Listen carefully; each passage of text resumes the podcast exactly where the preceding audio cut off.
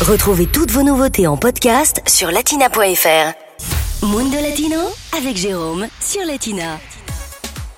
Allez, aujourd'hui, dans Mundo Latino, direction euh, le Belize pour découvrir ce petit pays d'Amérique centrale.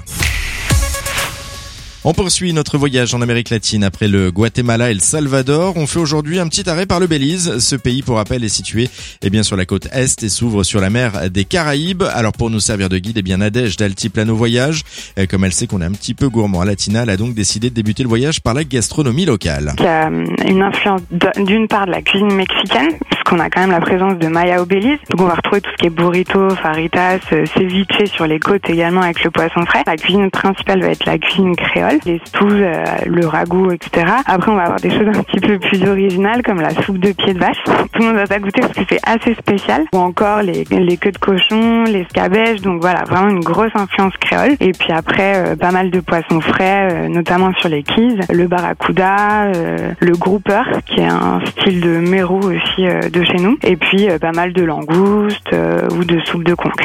Et qui dit repas dit également boisson. Alors que boire pour accompagner tout ça? Bien réponse justement de Nadège local, on va avoir euh, en, en, alcool, on va avoir du eggnog. Donc ça, c'est un petit peu un mélange. Savoir que le rhum là-bas est un peu euh, la spécialité. On a pas mal de grandes fabrications de rhum au Belize. Donc ça, c'est un alcool à base de mélange de rhum, de lait, d'œuf et de cannelle. Donc ça, ça se boit euh, pas mal en accompagnement de plats. Et après, on a beaucoup de jus de fruits naturels qui sont servis, comme la mangue, la pastèque, ananas, qu'on retrouve vraiment beaucoup voilà, dans les cultures béliziennes. Et autre aspect du Belize, sa population issue d'un véritable métissage. On va retrouver la population créole. Elle est un petit peu mélangé entre les esclaves qui venaient, les descendants d'Afrique, des Caraïbes et les Arawaks, qui sont les Amérindiens des Antilles, avec donc le créole qui est le vieil anglais. Donc on va retrouver en fait chez les Garifuna euh, cette partie un petit peu créole, mais on va avoir également le mix avec euh, les Mayas, qui sont eux les descendants des autres pays d'Amérique centrale, et également des communautés un petit peu plus petites comme les Ménonites, qui sont euh, aussi des communautés qui viennent un petit peu de l'ancienne Allemagne. Et les Ménonites, hein, c'est une communauté religieuse qui remonte à l'Allemagne du XVIe siècle et qui sont venus s'implanter après s'être fait chasser à cause de leur religion.